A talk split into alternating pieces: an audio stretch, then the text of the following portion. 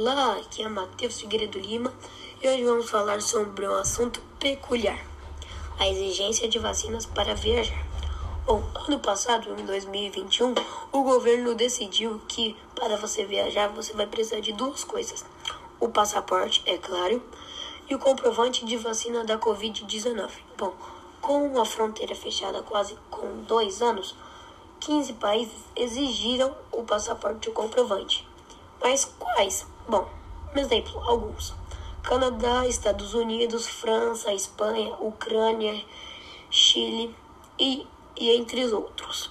Bom, agora o teste para fazer o Covid não é necessário, mas o comprovante de vacina ainda é. E é isso que estamos falando sobre hoje.